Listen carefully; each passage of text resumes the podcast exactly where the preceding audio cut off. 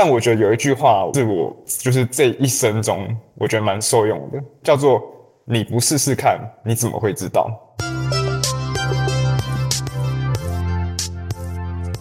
您正在收听的是《理财爱玩客》，一个与您分享理财投资、说书言谈与旅游点滴的节目。大家好，这是百乐会谈室的第十集的上集，我是主持人汤姆。这集我们邀请到一位非常非常重量级的来宾哦，他是金融交易圈非常厉害的一个高手。那我们就先欢迎我们的交易高手 MGK 葛汉中来到本频道。Hello，大家好，我是马胜炮 MGK。好，其实我呢，大概在。蛮早期啊，就是在 MGK 其实还没有像现在这么红。大概在二零一六年的时候，其实就认识 MGK 了。当时其实是在一个参访，就是对岸参访上海金融机构的一个言行而认识的。那经过了数年的发展之后呢，MGK 就成为了交易圈非常十分响当当的知名的高手。那我其实也蛮有幸能够在这个活动就认识到 MGK。那是不是可以先请？我们的 MGK 葛汉中和我们的听众朋友们，简单一下介绍一下自己呢？Hello，大家好，我是 MGK。那我专职交易开始到现在，应该说接触交易是从大概二零一零年开始接触交易。那正式专职交易是从二零一六年开始。那我觉得我比较幸运的是，我在学生时期呢就开始接触这一块。所以如果硬要说我有什么正式的工作经验的话，那最多最多大概就也只有到期货进一步实习，是一个比较正式的工作经验。那之后毕业了，就一直在专业交易这一块发展。嗯，对，其实 MGK 真的是一个蛮特别的一个人哦。因为其实这边来就是讲一下，就是我们之前那时候在呃营队的时候认识的时候发生的一件小故事啊。就是那个时候在参加营队的时候，其实印象 MGK 是一个呃蛮低调。亲切，但是又没有架子，但却非常厉害的城市高手，就是可能平常就在应对过程中，可能都安安静静的，但是提问起来都提一些非常就是一针见血的问题啊。然后在活动过程当中，其实有一个印象深刻的一个小故事，让我就觉得说，MGK 是一个蛮与众不同的人，就跟他直接成为专职交易人的一个故事很类似哦。那其实印象当时蛮深刻，就是说。在我们这个参访不同地方，或者说是出去玩的行程里面啊，有一天其实是参观上海的这个虹桥的体育场。那当时呢，其实大家都按照领队所带领的方向，就是到处就是在这个体育场的周边去参观哦。不过因为当时因为虹桥体育场它当时因为没有活动，所以也没有开启这个体育场的门，所以我们那时候其实大概简单晃一晃，然后可能就离开了。不过当时 MGK 就是。那时候原本我记得一下车，大概 MGK 还在，然后后来大概晃到不知道哪边的时候，MGK 人就不见了。不过后来呢，我们等到回到车上之后，才知道说 MGK 他其实找到一个没有人知道门路，而有看到整个虹桥体育场的这个里面的样子哦。那也成为当时就是全团唯一有看到这个虹桥体育场内部的一个人哦，就是一个蛮特别的一个经验啦。那主要想要分享这个小故事，其实不是在于说有看到。虹桥体育场里面多了不起，其实主要想要表达就是说，其实当时 MGK 就选了一条跟一般人不一样的路。那其实，在就是说职涯发展上，其实的选择上也是如此哦。那当大家可能在准备，譬如说可能是求职啊、投履历，或者说是应征工作的时候，MGK 就选择了专职交易这条路。那也想要请 MGK 来分享一下，就是说当时是因为什么样的原因？而使自己能够选择大部分人所不敢选择的这一条专职交易的这条路。我先讲一下虹桥体育场的事情好了。就其实当时大家到这个虹桥体育场的时候，好像都没有办法进到里面嘛，所以我们在周围绕了一圈之后，可能至今汤姆都不知道我是怎么进去的。那我进去的方法很简单，就是我看在场的工作人员有谁。那那个时候刚好有一个打扫的阿姨，她有那个进去的钥匙。那我就跟他讲说，哎，我从台湾来，然后想要看一下体育场的样子，所以能不能让我进去看一下？然后就是由那个阿姨带我进去看的。那我觉得那个是一个蛮特别的经验，因为在因为里面是一个很大的足球场。我记得我在车上，我给你们看照片，对对对对，就是你想象一下，说一个这么大的足球场里面只有你一个人在那个场上的感觉，真的就是一个原本是一个很热闹的地方，但是你就一个人在那边静静的看着这个广大的这个体育场。我觉得我这个这做事的方法，可能就要说这是走这种旁门左道呢，可能也算。但我觉得有一句话是我就是这一生中我觉得蛮受用的，叫做“你不试试看，你怎么会知道？”那很多人都说，呃，这条路不好，或是呃专职交易容易赔钱，那你去专职交易，可能就是在赌博。可是你有试过吗？我觉得很多事情是你要试了才知道。然后再来是那个时候到体育场的时候，呃，我就是一个学生嘛。那其实很多人在年轻的时候都喜欢把面子这件事情看得很重要，就好像说，哎，我去请教一个人问题，那别人会不会觉得我很笨？那可是我觉得这个学生的阶段，哈，有一句话我不知道大家能不能接受。那以前就是我们同班同学会跟老师争论这个问题。对，我的同班同学讲了一句话，他说：“学生有犯错的权利。”那当时我的老师就是我们班的班导师，很不能接受这句话，他们就在那辩论讲讲讲。但是我觉得，我今年刚满三十岁，我觉得我回顾我过去的三十年，我觉得学生本来就有犯错的权利，而且学生时期犯错的权，在学生时期所犯的错，那个代价通常是最小的。那为什么会？讲了这么多呢，因为前面汤姆有问我说，怎么会选择做专职教育这条路？那以前哦，大学的时候打工啊，那时候我书也念得不好，所以我到一个比较特别的地方打工。那时候去撞球场当那个就是服务生、柜台，然后清洁球桌的那种工读生。那那时候就有遇到一个一个大哥，他那时候大概也差不多三十几岁左右。然后那个时候我是大一、大二、大一啊，对，大一的时候遇到这个大哥，我就觉得，哎，这个大哥怎么平常下午都不用工作，那常常两点半、三点，有时候更早一点，就在撞球场里面。那后来，对，就觉得说这个人怎么那么悠闲？他三十几岁的这个年纪，不是应该要就是上班吗？因为其实，在撞球场那个环境，吼。你可以看到很多种不同面向的人，就有那种很闲的人啊，也有那种无所事事的人。有些是常见的，可能是呃保险业务员，他们说他们去跑业务，其实就在这边打撞球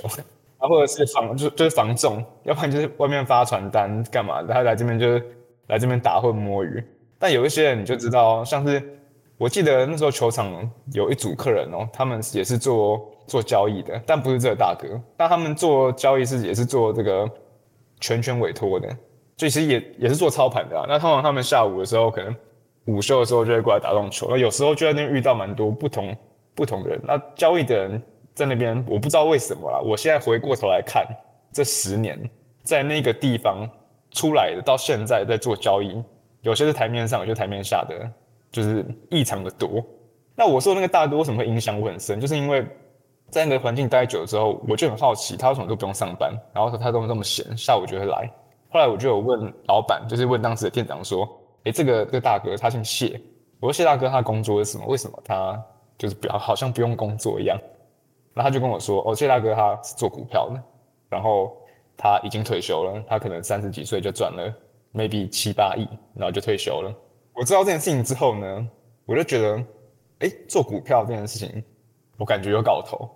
所以我后来就对这件事情非常有兴趣。嗯，那当然陆陆续续也有很多这个因素去促成这件事情的的展开。比如说，我开始就会跟谢大哥聊一些股票方面的知识啊，说：“哎，那你怎么做股票的？”啊？那有时候就会去图书馆翻一些书，然后来请教他。这是一部分，这是第一个原因。那我现在讲第二个原因是，这是有关于呃生活价值的生活价值观的一个因素。我记得我刚念大一的时候，我成绩很不好，我大学就是可以说是低分落榜啊，就是我填了一百个志愿，可能第上了第九十七个，然后后来去念了一个一间学校的夜间部。那那时候我有一个比较好的国中同学，他就开了一台车来找我，然后他那时候开了一台奥迪的车子，然后我就觉得，嗯，一我们平平都是 一样年纪的啊，你开一台进口的车子来来，然后看起来很炫这样。嗯，然后我那一次呢，他来找我，我就上了他那台进口车。那我上了那台车之后，我就觉得，哦，我不要讲说国产车不好啦，我讲说进口车为什么有些人去展间试车的时候，会一直把那个门打开要关起来，他听的是那个门盒上的那个厚实的声音。所以那个时候我坐了那台车之后，我就觉得，哎，这台车很猛，就是感觉很有安全感，就是跟我家野国产车比起来是完全不一样的感受。他来找我那一次之后呢？我就回去认真查一下那台车价格多少钱，然后再用我当时在球场打工的时薪去回推说，哎，我要工作多久才能买到这台车？我那时候很天真，我以为任何事情你只要努力不懈，你只要一直去往一直，比如说我要我要存钱，那我就打工打工打工存钱，然后去买一台车。我后来一算才发现，我一辈子根本就不可能买得起那台车。如果我只是在撞球场打工的话，哦，这是一个案例。那后来又陆陆续看到很多的人，比如说，哎，这样去朋友朋友家里面，跟他看到朋友家的装潢很棒，那房子、社区、物业什么都非常的一流，那你就想说，那以以后你是不是想要住这样的房子？那我们不要讲车子，你看房子就更知道了。车子是一辈子，我可能一辈子在撞球场打工都买不起，那房子是我打工三辈子都买不起。所以当时我就觉得，我跟你讲，前面有讲两个原因，第一个是我遇到谢先生，第二个是这个价值观的冲击。我前面会说，很多事情不是你努力就有结果，而是你要在正确的方式努力。对，那对我来讲，做交易就是一个可能让我达成我前面想要买车买房这个梦想的一条可能有机会实现的方式。那不要讲，就是说，如果我要我今天继续在床上打工，那这两件事情显然是没有办法达到的嘛。所以我那时候就认清一件事情，即便我今天不在球场打工，我出了社会去找一般的上班族的工作，对，或者比如说啊，我去工地或者是去哪里做一些劳力方面的工作，我都不可能完成我现在想要得到的这两件事情，所以我势必得选择一条有机会达到，但即便达到，但是即便说这个机会非常渺茫，对，但是你也要试了才知道。可是很多时候是你不用试。你自己去算嘛，我我说不用试就知道没办法成功的，就是你去打工那时候我时薪大概一百零五块钱，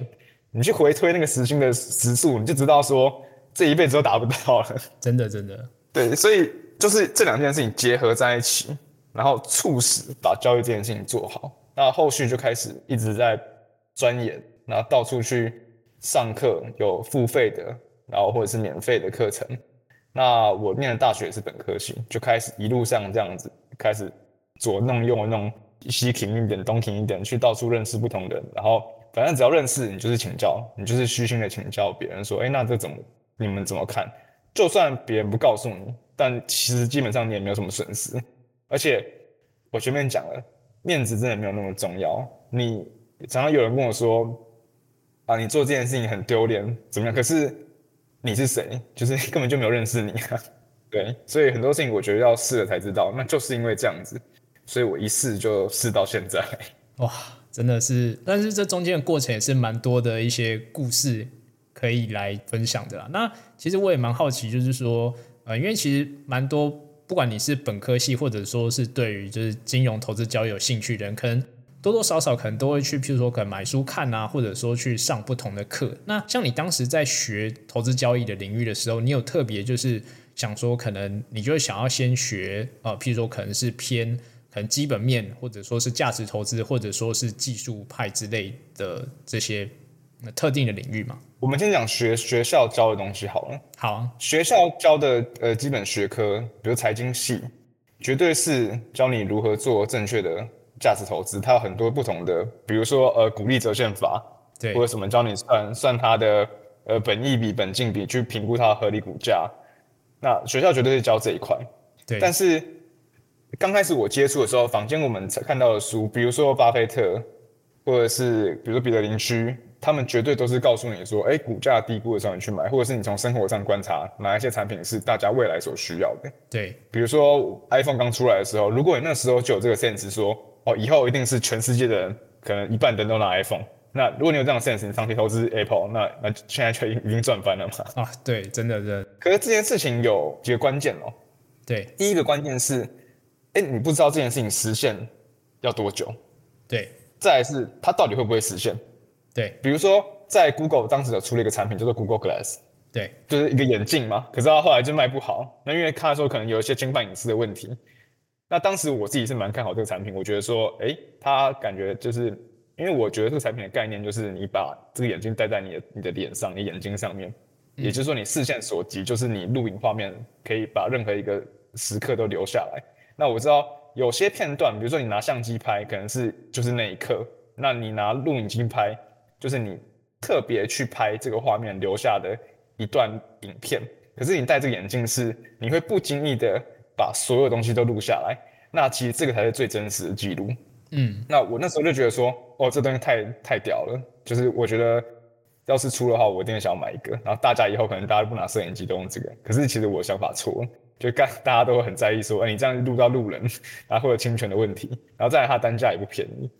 所以在我们做投资的时候，第一个事情是你不知道是呃实现这个计划或者实现这个产品的普及需要多久的时间，这个非常难预估。那你也不知道大家能不能接受这件事情。对所以投资是投资令人诟病的地方，就是你可能说我长期投资这个东西，可是你赌错了，可是一赌错就是死，就是可能五年五年过去了，那对我们来讲五年就很很久。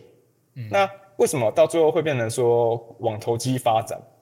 学校既然没有办法教，那可是我刚才前面讲，我们上那些免费的讲座啊，或者现在券商办的讲座，其实券商办的讲座大部分都是投机啊，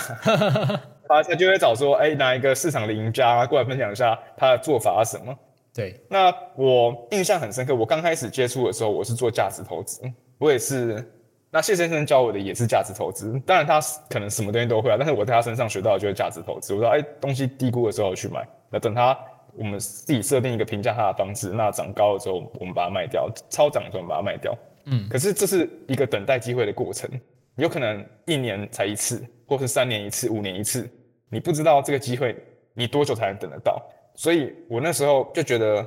如果我这样做，比如说我们看基本面价值投资，大部分都是以巴菲特为例，你去看他的年化报酬率，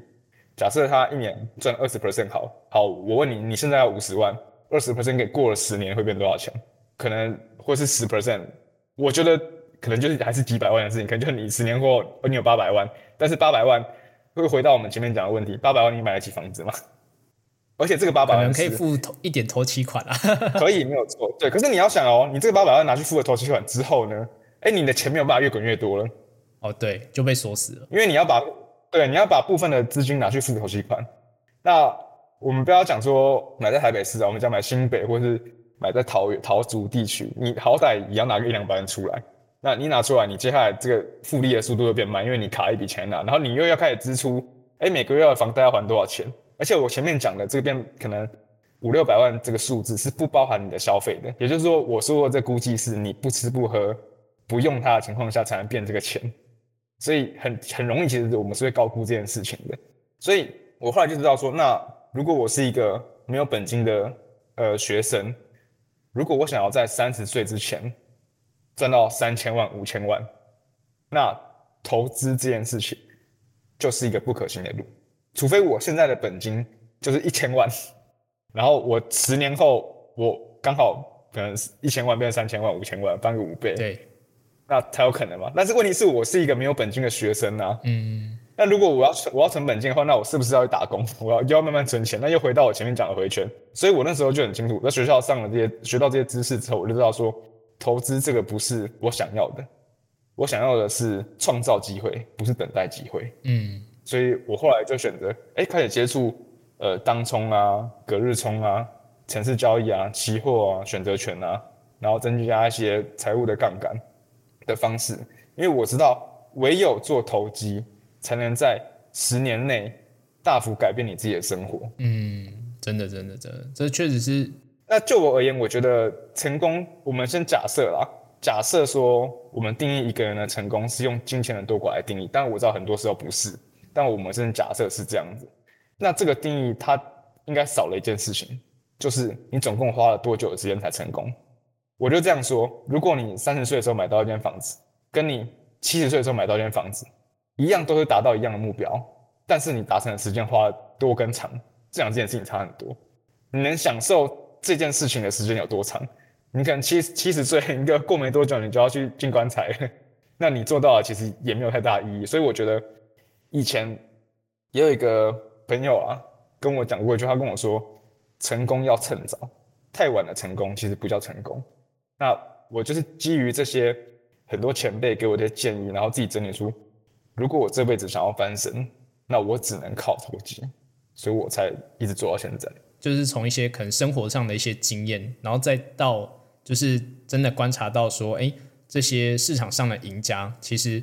蛮多，尤其是在你可能本金没有这么多的情况下，要能够创造杠杆效果的话，真的就是要靠投机这一条路来去让自己有这个能够在比较短的时间之内获取成功的一个机会，这样子。是对，那我相信这时候可能有一些听众朋友们可能会有些。好奇的点就是说，因为其实像这些投机的交易蛮多，其实可能相对一般人传统印象中比较呃高风险的这种投机交易来说的话，你怎么样在这样一个相对高风险的这些商品当中，能够在这条路上能够持续的活下来？我觉得首先，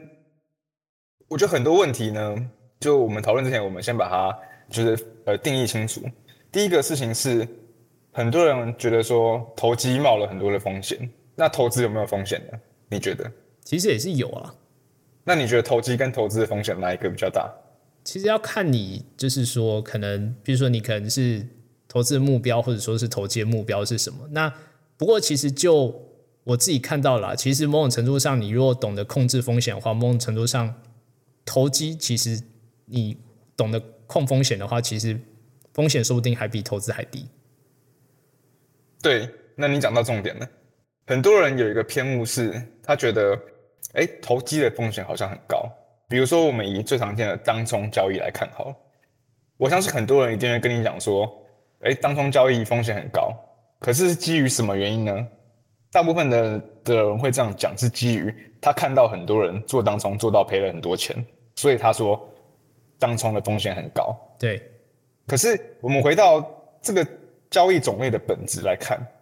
你去看。做当冲的用意是什么？第一个是你比如说早上买，下午卖，当天在盘中结束了你的部位，但是它为的是避开隔夜的风险。对，所以其实这件事情的本质是为了降低风险，所以我们才做。嗯，换句话说，当你是一个长线的部位，你有流畅的时候，你没有办法规避掉呃隔夜的风险。当然，我知道有非常多的方式，比如说你可以做一些。呃，long show 的策略去做这件事情，但是我们现在就以单一部位为例。那为什么多数的人会觉得说，哎，当中风险就会高？我觉得这是他们有一个常常常常会遇到的盲点，就是所谓的风险高，不代表呃失败率高，所以风险高。我觉得有一句话叫做“事在人为”，对，会在当中会在投机市场爆掉的人呢，在投资市场他一样会爆掉。对，所以我觉得，呃，在为什么我们说做短短线交易会可以一直慢慢慢慢一步一步的这样一步一步的走？我觉得很多时候我们在做的就是做这个风险的控制。对，就是透过风险的控制，然后让你能够在这个市场上存活下来。这样。对，我觉得相比赚钱，我们更不想要的是赔钱。那。很多人会觉得说，那这就是废话啊！你不是赚钱就会赔钱啊？可是其实有时候我们是在寻求一个不对等、不对等的风险报酬的机会，就是我们觉得，哎，现在这个赌下去，输了可能只输多少钱？哎，可以赢的时候可以赢很多钱。那我，所以我们愿意去下这个赌注。那我觉得这就是投机的本质。那像就是说，对于一个专职交易人来说啊，就是一天的一个生活大概会是。就是说，可能你比如可能早上会做些什么，然后中午做些什么，下午会做些什么，大概一整天的生活会是怎么样一个情况？我觉得，呃，生活就我而言，其实我大概就八点四十几分才起床啊。以前比较晚，以前会到五十五分啊，现在大概八点四十几分起床，然后就是做交易，做交易，大概反正盘中是不会离开电脑前面的啊。那大部分都是一直直接都弄弄到差不多收盘才去吃午餐，我午吃午餐时间大概是在两点半左右，然后可能下午就睡个午觉，晚上可能就出去吃个饭，然后十点再开始做一些隔天的研究，或者近期一些市场上比较关注的焦点，去了解一下最近大家在看什么事情，然后研究差不多两个小时到十二点左右吧，然后再开始休息这样。所以基本上都只做就是比较偏台湾的日盘的交易这样。对，就是像是一些海外期货或者是欧股、美股，这个就比较没有接触。当然不是说之后也不会接触啦，是我自己觉得以我现在资金部位的这个 size 去接触这一些市场，我觉得还还算太早。因为其实我们也是看一些交易前辈就知道了，有些人做到十几、二十亿还是在做台股啊，他也没有做美股啊，你就知道说，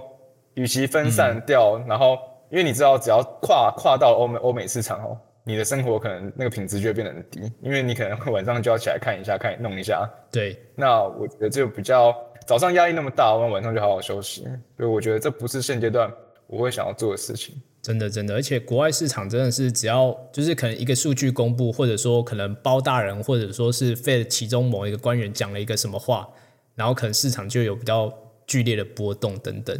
对，因为其实我之前也有做过，就是偏海外的这种期货交易，就真的深深有感。对，那像你就是说以做就是台湾的这个呃日盘交易的这个市场来说的话，你主要会有就是交易哪一些的商品？呃，就是最常见的是现货、股票，然后再期货选择权，选择权的部分最少。那原则上是周选择权结算，就是每个礼拜三会做一下选择权。那期货的话，就是当呃每一天。比如说前一天欧美股市发生比较大的事情，出现比较大的跳空、开高或开低的时候，才会做指数型的期货。那现股当中的话，是每天都会做。哦，就主要是做以现股当冲为主，然后对，其次就是像是就是期货，就是指数期，然后跟个股期你都做这样。对。那其实我我其实有点好奇，就是说，因为像你刚刚提到，就是说你可能就是八点四十几，然后才起床，可是这样会不会就是说？就是因为我知道，像尤其是呃，像因为比较偏一些可能金融机构，他们比如早上可能会开那种晨会啊，或者说是那种早报时间。那这样你会不会觉得，就是八点四十起床，然后到九点这中间时间会不会太短暂？就是你比较难去吸收一些可能早上需要知道一些资讯。嗯，我觉得这也是近期我可能需要修正的地方啊。不过因为我也就是这样做了很长一段时间，但是我觉得。也不是说不能早起，就是有时候就起不来。哦，对，而且当然还是有分呐。比如说，我分享一些经验呐。当然，我前一天如果有部位的话，或是比较大部位，不要讲，我们先讲一正常的部位哈。假设我有做一些隔日冲或者是一些事件型的交易，我赌的是，比如今天财报开的怎么样，法说会讲的怎么样。我前一天有部位的话，我可能就会为了这部位稍微早起，可能八点半就起来。那如果是非常大部位的话，就是比如说我自己。可能是呃压了百分之四十、百分之五十的资金在这个 trade 上面的话，我可能说不定前一天都不会睡，你就睡不定睡不着，压太多了。哦，真的，真的，真的。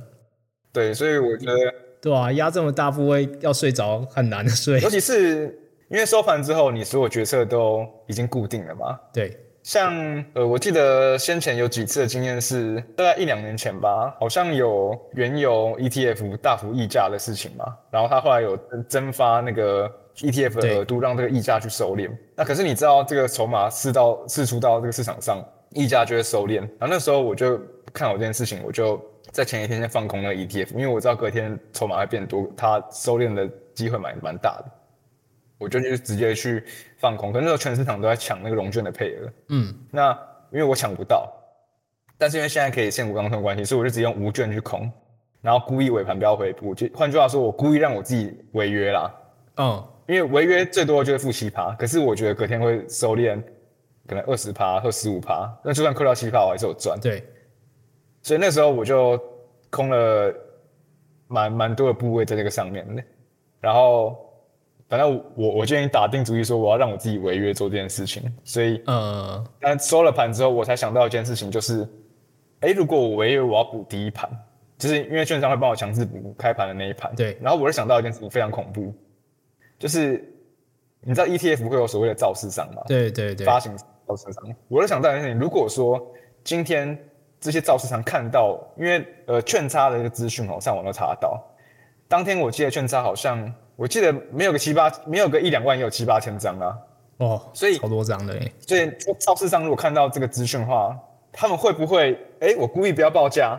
然后你又知道 ETF 那没有涨跌幅限制，他可以他你被强制补低盘，他不报价，你可能会补到天花板。哦，真的真的真的哦，好惊悚哦。所以那时候我那时候就想了，我那时候一开始做这个 trade 的时候，我没有想到会有这件事情发生。我是收盘之后才发现说，哎，如果他们不报价的话，那我不是死定了？嗯，真的真的。所以我我那天我我那天晚上就完全睡不着。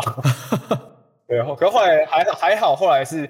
是我自己多想了，就是呃，他他们没有那么没品。哦，他们还是有尽到那个创造流动性的责任就对了。对，可是你看台台湾股市这个市场，不要讲台湾股市啊，台湾金融的这个市场，你看很多选择权，哎，双边涨停这种事情都可以发生，所以我那时候是有点毛毛的感觉，因为其实这我我们是懂这个交易机制的人，那我们跟懂的人讲。他会觉得说，哎，这样做是不合理。可是当大多数是不懂的人来讨论这件事情的时候，他们绝对会说，啊，谁叫你要故意这样子？啊，谁叫你要在那边投机炒股？就是你可能会被大多数人围剿，然后其实你就已经哑巴吃黄连了。所以我那时候觉得，哦，好恐怖，我就睡不着。哦，对，就是可能把可能投机就冠上一个可能像是一个比较负面一点的一个词这样的感觉。对，如果是真的对于。这种投机交易比较认识的人才会知道哦，其实投机交易是在玩什么，那会比较知道这个市场到底在做一些怎么运作的，那它的规则是什么？对，所以我们回到这个这个题目的原点嘛，就是对我我不是说都一定要睡到四十分五十分，我要我大部分的时候就是有部位的时候我会稍点稍微早点起床啊，部位超级大的时候不是我要早起，是我睡不着，就是这种这几种情况哦。对，不过后来还是尽量减少，就是让自己睡不着的情况发生了。因为其实虽然我当时想的那个情境是发生的机会其实不高，因为造造势可能是有好几间共同造势，对，除非他们联合起来要搞你啊，对啊。但是他们这样搞，其实对他们的就造势品质其实也不好，对，真的。所以，但即便是只有可能百分之零点五 percent 的机会发生，我觉得我都输不起，所以。因为那个涨幅无上限的话，那个是会直接输到破产的。哦，对啊，对啊，对啊，对啊，所以我后来就尽量减少这样的事事情。所以只要有一点点机会发生这种机会，或是我都特别会小心留意。哦，就是等于是说尽量减少做一些偏海外市场的一些标的。对，也不是海外市场，就是像会尽量思考稍微周全一点，然后部位也不要这么笃定压了这么多，然后大概是这种这个样子。哎，那我想要问一个就是有点蠢的问题，因为像你有提到说，你可能就是从开盘然后一直到收盘，这中间大概有差不多可能差不多四个小时的这种交易的时间，你基本上都盯在盘前，可能想上厕所又不敢去上厕所这样之类的。像我们做短线交易的，一一定都知道说，就是比如说开盘五个到收盘五个小时，大部分成交量都是重聚在大概十点半到十点半之前跟。十二点半之后，对，所以如果真的想要上厕所干嘛的，会尽量十点半，就是行情稍微对比较缓和的时候再去上厕所啊，或者是倒个水什么的，不然其实确实是可能十点之前是不会离开椅子上。就是在行情最热络的时候，都尽量能够盯在盘前这样子。对，然后再还有是看你对你自己部位的信心程度嘛，比如说有时候我们做一些单子。你就知道说你今天已经赚了，那只是赚多赚少的问题，可能挂着让它获利，或是让它损益在那边飘，你可能就比较不会那么 care，你可能就是会有一些余裕去做其他的事情。理解。那像你以做就是你目前的交易来说的话，大部分是比较偏主观交易，还是就是比较多是城市交易的部分？大部分的话还是以主观交易为主啊，但用到城市的部分，我们先切两块来谈。第一个是城市交易是不是做到自动化的执行？先前有做一些，比如说 market chart，就是做台子写城市交易，嗯，那做出来的效果可能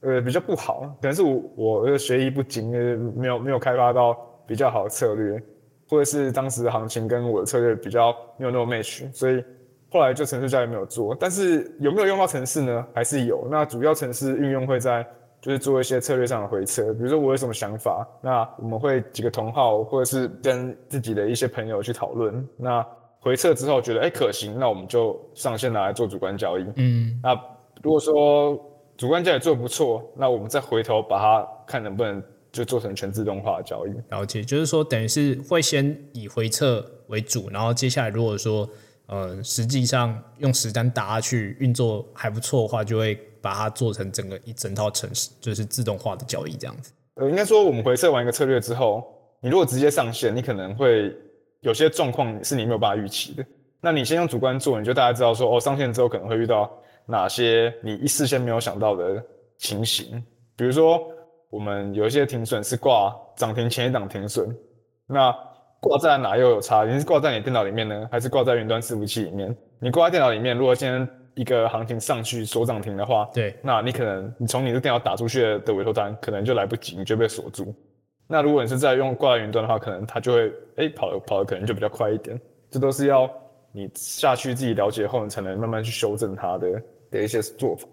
透过主观交易，但是有搭配。城市的一个辅助，然后让你整体的交易其实是专是符合自己的一个步调。对，那在就是说专职交易这条路上，你遇到过就是说最大的困难是什么？那又是怎么样去克服这个困难的？最大的困难可能就是刚开始要做起来的这段时间会比较困难一点，因为我我们去定义说，我们先定义一下什么叫做起来，就是做起来，也就是说你呃已经。连续获利，比如说十二个月，或者是连续获利两年了，那你有存到一点点钱。那比如说，就算你这四五个月不赚钱，那你还是可以拿过去赚到的钱去支付一些生活上的开销啊什么的。对，那你自己心里也比较不会那么急，说啊好像就是寅寅吃卯粮，嗯，或者是呃下个月就没钱了，那。刚开始一一般一开始没有本金的时候，这个绝对绝对是会呃很担，会因为你你在做交易的时候，你就会一直被这个担心东担心这个西担心那个的这个状况去牵，就是干涉你做交易。可能有些东西你就不敢下，或者是你就没有办法放手去做。刚开始的时候，就是我认为啊。刚开始就是最困难的时候，因为你比较输不起。那我也不是说啊，你前面没什么本金，你就可以随便随便乱下，我不是这意思。但就是你自己要清清楚的就知道说你现在是在哪一个阶段。对，真的。啊，尤其是我们刚开始做交易的时候，就是输输赢赢的，其实你根本就不知道你自己做不做起来，你也不知道说。哎，我现在有赚到钱，是因为运气好，还是我的实力不错？嗯，有时候赚到钱，其实你只是运气好而已。嗯，那你刚开始的时候，你一定有很多的自我怀疑。对，其实到现在还是偶尔还是会有这些自我怀疑。可是刚开始的这种自我怀疑一定会很多。你会觉得说，哎，我去年像我知道这两年大家赚很多钱，可是今年大家就可能不赚钱，或是有些人把去年赚的钱全部赔光。对，很多人不赚钱的时候就开始自我怀疑说，哎，那所以去年去年这两年我是运气好吗？那如果我是运气好的话，那接下来我怎么办？对。就你会一直陷入这这个自我怀疑初期的时候，可是你当你做到后面的时候，你就能清楚判断说，哦，现在我赚不到钱是因为什么理由？是因为我的策略不符合现在的行情，我本来就是呃少输算赢，或者是什么样的情况？那最困难的情况就是你没有办法判断说你是你现在到底是运气好还是实力不好？那这在初期是你会一直一直怀疑自己。那我认为这是最困难的时候，因为你不知道你到底要不要坚持下去。如果你是运气好，那你坚持下去的结果就是把它输光。所以刚开始就会比较狐疑的时候，就是或是说最困难的时候，就是刚开始起步的时候吧。但是我觉得这些随着那个时间的累积啊，比如说过了两年、三年，你继续看你自己的损益分布，你大概有观察出你的行情适合什么样，呃，你的策略适合什么样的行情，那你就能比较知道说，哎，我现在到底是在输什么？我现在是在输行情不好呢，还是在输我自己情绪上的失控？那当你能分清楚这些事情出现是什么样的状态的时候，你就能知道说你到底有没有做起来。对，因为其实我相信，在一开始要把这个专职交易这条路做起来，其实这件事情就是不管是对于像 MGK 这种已经是交易界的高手、大神级的人物，其实就像是可能很多一般人，他可能真的想要从投机或者说想要朝专职交易来迈进的话，其实。一开始就是会遇到很多像刚 MGK 提到困难，就是说可能是你可能有一些策略、有些想法，那可能不断去试，但是却可能很赚赚赔赔，甚至说你可能一开始就前面把大部分的钱都赔掉，那你可能这时候就会面对到，就是说，哎，那我到底要不要继续尝试下去的这些问题？是。那你当时就是说，你当时在经历这样一个状态的时候，你是怎么样？就是说，呃，让自己能够持续坚持下去的？嗯，我觉得持续坚持下去的原因。有一点我觉得蛮重要的，是我当时还是学生，比较输得起，是？呃，不是说比较输得起，是我比较不会有来自一些亲朋好友的压力。比如说我今天毕业，然后我在家里都不去工作，那肯定会很多人讲一些闲言闲语嘛，说你干嘛每天不去你干嘛不去找工作，然后整天在家里电脑前面盯着，然后也不知道能不能赚钱。所以我一直很强调一件事情，就是专职交易最好尝试的阶段，就是在你一无所有而且非常闲的时候，那就是学生的时候。学生的时候，其实你就少唱一点歌，然后少去夜冲，少打一点麻将，你花一点时间来。做这件事情，我觉得，即便你现在把你学生存到的钱输光了，那那也无所谓，至少你试过了。可是，如果你哎一试发现说，哎，我这方法好像可行，那你就可以比别人提早非常多年去慢慢累积自己的资本。所以，我觉得学生时期是一个非常适合尝试做交易的时候。那我之前在别的一些媒体或者是别的一些访问里面有提到说，我觉得学生时期是非常适合做这件事情。可是有很大的一部分反弹说啊，你这不叫学生去送死吗？所以我要再讲一次，很多事情你没有试过就不知道到底可不可以。我觉得我们人活着呢，就是要活一个不后悔。如果你当时想要做交易这件事情，因为大家都告诉你说啊，做这个不会成啊，你就没做了。十年后你会去怨那个人呢？还是你会后悔自己没有这么做？我是属于那种，反正我现在想做，我就我就要做做看啊，不管别人怎么讲。所以我觉得学生时期就是你发现你就尽量尽量试，尽量试。那这就是我慢慢走过来，可以一直克服这些困难的原因，是因为反正我就打学生时期就打工嘛。那花的钱也不多，因为你还是学生，你也不用拿什么孝心费回家里，或者是你也不用去支付一些不是你这个年纪该支付的一些费用啊。当然我知道我的运气可能很好，就是我的生长环境就是家人给我蛮就是宽裕的空间，至少我不用说啊我要，因为我知道有一些人大学打工就要把钱寄回家，然后帮忙家里一些事情，那我不是不用，所以我觉得这是我运气好的地方啦。所以当时就是可以。应该说比较不会有一些加累或累赘，然后就可以放手去冲啊！真的，真的，真。那你当时是就是把你可能打工赚到的钱，就是直接全部都投入到，就是说去做尝试这些投机交易嘛？对，哦，就百分之百投入这样子。对啊，就是百分之百投入啊。然后除了打工赚到的钱，那个时候也靠那种学校的一些什么竞赛奖金啊。像是什么投资模拟投资竞赛的奖金啊，不然就是一些外汇交易的比赛奖金啊，就是慢慢存、慢慢存这样。对，因为我想很多，因为可能一般坊间人都会讲说，哦，就是你可能呃，就是拿到钱，你可能还要分可能几等份，然后可能拿其中一部分，然后再去做可能就是一些比较偏投资交易的部分。但是在这样的情况下，你可能能够使用的这个资金的额度就相对有限。我觉得刚开始大家。会这样分的情况下，要么就是你一开始有一大笔钱，然后你可能，比如说一开始有三百万，然后一百万拿来做什么呃投机啊，拿一百万拿来做价值投资，然后一百万拿来做比如说套利之类的，maybe，嗯，对，那这是建立在你一开始就很大本金的情况下。可是你要想哦，对，大学生时期存到三五十万，我觉得就蛮多的。对，可是说真的，这个钱对学生来讲很多，但是对这个市场而言多吗？其实根本就是沧海一粟而已。你根本就没有办法做太多的选择，五十万就是你就是 all in 就对了，不然你要干嘛？那你当时有想说，假设你今天如果真的试到最后，万一真的做不起来的话，你有想过有什么后路吗？还是完全就就没有没有没有再考虑这个？我后路当时是这样想，就是因为我在一直在尝试教育这一块的的一些，比如说策略的开发或者是一些研究也好什么的，但我知道我自己如果做不起来的话。我也会希望到，就是比如说像是期货自营部或者证券自营部类似的工，虽然是应该说一样的工作，可是你是帮别人操盘，对，然后做一样的事情。那一开始的后路就会觉得说，反正我自己弄弄不起来的话，我再想办法去自营部做一样的事情来继续试嘛。所以我觉得啦，或者是如果说真的进不了自营部的话，那也会去相关的行业，比如说做一个什么研究员之类的。那还好是没有到那样的，就是还还好是到一开始就做起来，就是毕业之后就做起来了，所以就没有去从事相关的工作。但是当时的想法是，如果做不起来，那可能就会往业界走。可是我后来才知道，如果你自己都做不起来了，那业界凭什么要用你？这也是一体两面的一个状况。那是学生时候是这样想，那现在对我来讲呢？比如说，已经做做起来五六年，或是做做到现在，说哪哪一天真的不赚钱了，我会不会回去上班？我会说不会，我不会回去上班，我宁愿去开 Uber，或者是去做一些薪水比较低但是自由度高的工作，因为我觉得人的一生的时间是有限的，你愿意把你的时间用多少钱卖给你的雇主？那每一个人在心里的定义不一样。那我我可以少赚一点钱，但是我要的是自由，我要的是。我随时想要去哪里看这个世界，我就可以去。但不要说啊，你出去出国花很多花很多钱干嘛的？其实光台湾就很多让你看不完的。我要的是一个自由度，所以少赚一点钱我我无所谓。那你问我会不会，如果说交易不做了，会不会去上其他班或干嘛的？我会说不会，我宁愿去开五本。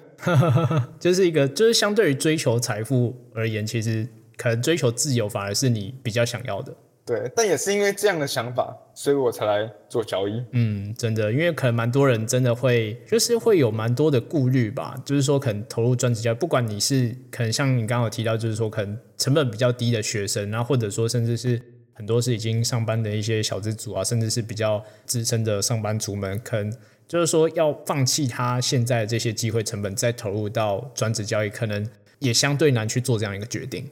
这是一定的啊，这样学生其实就没什么机会成本啊。你说现在很多人，呃，尤其这两年过后，很多一些什么工程师啊，或者是他一些薪水可能他的经常性收入比较高的一些朋友，他们说，哎，那我也想要专职，他也不想要就是朝九晚五。我有时候或是一些比较做，比如会计师干嘛，他们加班加到很晚那种。对，他说他这样没有生活品质，他也想要做专职。那可是我通常都不建议，因为我觉得他们机会成本太高了。然后哦，我再来讲为什么。其实做交易这件事情，在我是学生的时候，我就已经决定要走这行的原因，是因为我的学历没有很好，我我念的是私立大学，我知道我在这个就业市场上根本就没有竞争力。但是如果说你今天是一些顶大，比如说你是台政青，然后或者是一些海归海外回来的学生，那你要做专职交易，哦，那你的机会成本非常大，因为像我知道很多一些顶大，他们财经系或系管系出去就是做 MA，MA。国内可能第二年年薪又破百，那这就是他们的机会成本。他们放弃的是我从来不可能放弃的东西，因为我根本就得不到它，所以我的机会成本相对低。所以我觉得学历越低啊，越没有本钱的人啊，越适合做交易。嗯，就是也许说你可能学历或者是什么一些经历，可能也许没有特别好，但是或许你可以在交易这条路闯出不一样的一个成绩，这样子。对，我是这样认为的。对吧？那其实。今天也很谢谢 MGK 能够在我们的频道上来先分享他的就是在整个投入到专职交易的一个人生的故事，以及如何在专职交易这条路上能够继续坚持下去哦。那其实呢，我们大概这一集呢算是一个上半部，主要在谈论 MGK 他怎么样去呃经历这样的一个专职交易的一个生涯的故事。那也谢谢 MGK 的分享哦。MGK 这边的话，我们听众朋友。可以在哪边就是能够找到你？哎，目前有两个叫社群嘛，社群的话就是粉丝专业，叫做 NGK 的投机世界，然后一杠啊炒股生活跟美食，然后从上面可以连接到另外一个是 Instagram，那 Instagram 比较会发一些日常的生活，那脸书的话就是比较偏比较正式的东西，但我当然知道现在常常讲一些废话，但就是。这两个平台啊，大家可以这边找到我。对，就是说 MGK 它其实是一个，就是说不只是分享一些可能跟交易相关的故事啊，他也会分享一些可能他平常的一些日常啊、生活啊，甚至是一些打屁的一些故事啊。对啊，那大家其实也可以多上去去捧场一下，这样。对，那我也会把他刚刚提到的这个 FB 还有 IG 的这个连接贴在我们这一集节目的资讯栏。那如果想要再更深入了解 MGK 的人生还有交易故事的话呢？那也可以收听我们这一集。另外呢，MGK 是不是近期有一些不一样的一些规划，可以跟我们的听众朋友们分享的？今年的话，就是在年底可能会出版一本自己写的书。那书里面内容大概就会讲我们前面所说的一些啊，我怎么进入交易的这个行业，或者是在专职交易上遇到的一些比较特殊的经验，比如说去投顾公司呃面试啊，然后或者是比如说。遇到一些主力大哥啊，比如那这本书里面大家就写了这些故事，然后还有一些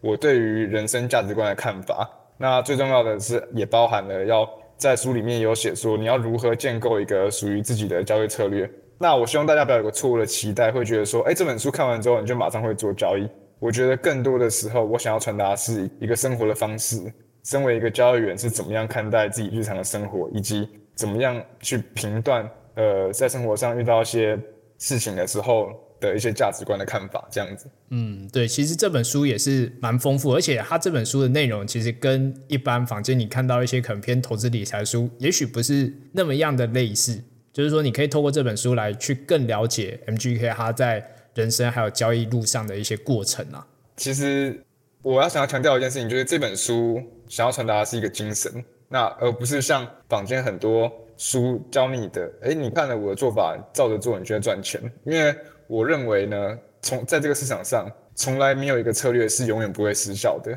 但只有只有一个精神，就是做交易的精神是永远可以长存的。我觉得我想要表达的事情是这样子，哎，大家有兴趣的话就可以去看一下。那最后呢，如果说你对于我们这一集有什么样的看法，或者说是想法的话，也可以留言，或者说是私讯 FB 粉砖，或者说是 IG 哦。那我们在下一集呢，也会再去聊一些，就是 MGK 怎么样去建构，就是说自己的交易策略，那或者说可以提供给我们的听众朋友们在。交易或者说是整个投机的过程上，可以再做更进一步比较偏技术面或者说心里面的一些内容的一些分享。那我们就下一集再见喽，拜拜。